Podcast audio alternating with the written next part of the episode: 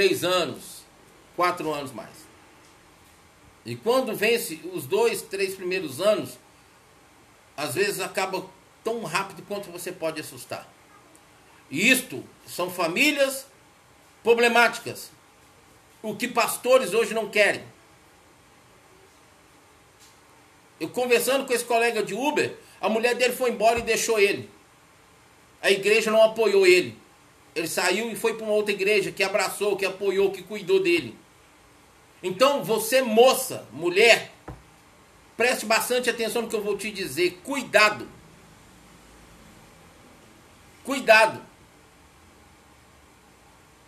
Eu já conheci eles, moças, que a igreja virou as costas, eles, mulheres, que a igreja virou as costas quando o marido abandonou. Com conhecimento, os seus cômodos se enchem. Agora imagina, sabedoria, discernimento, conhecimento. Não tem como essa casa ser uma casa vazia. A Bíblia está falando, olha só, pelo conhecimento, os seus cômodos se enchem. Do que é precioso e agradável. Ou seja, né, sabedoria, discernimento, conhecimento vai capacitar ambos, solidificar diariamente, até que a morte os separe. Essa casa, no âmbito espiritual e no âmbito físico, onde tudo aquilo que eles desejarem, estando diante de Deus, Deus vai proporcionar para que eles tenham uma casa material bonita, agradável a eles a maioria desses casais que estão casando agora, nem a casa direito, do jeito que às vezes algumas poucas mulheres desejam, consegue ter, porque o homem, infelizmente, é falho. Ele não, se, não prepara isso, que é a parte dele, cabe a ele para trazer a mulher.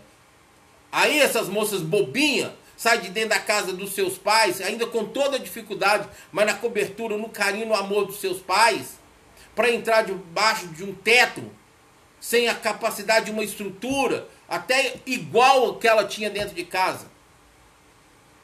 Aí amanhã ela volta chorando se voltar. Porque às vezes não é nem humilde para voltar.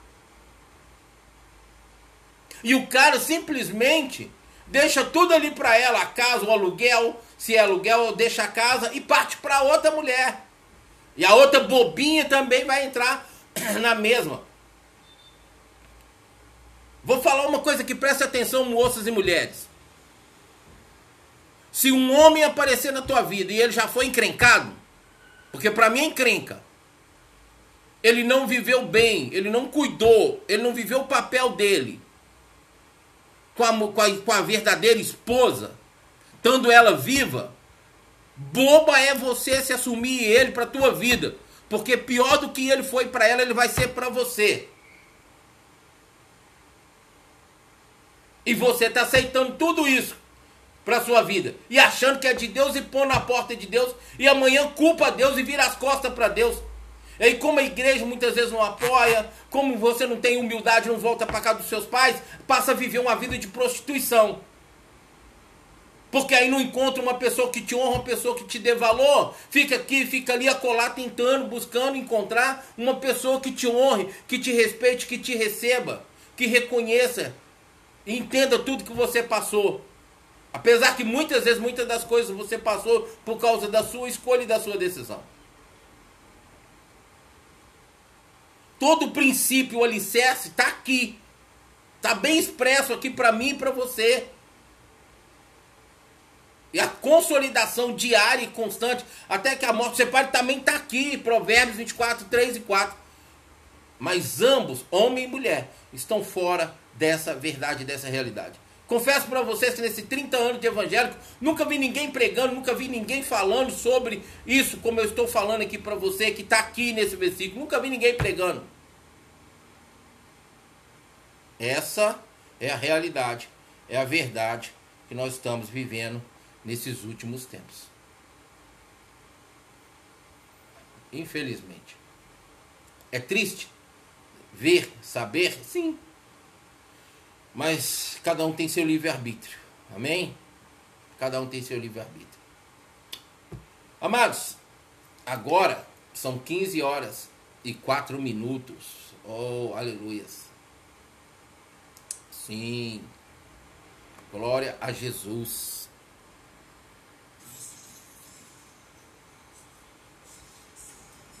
Eu vou encerrando por aqui, porque hoje às 23 horas estaremos juntos novamente em a última hora.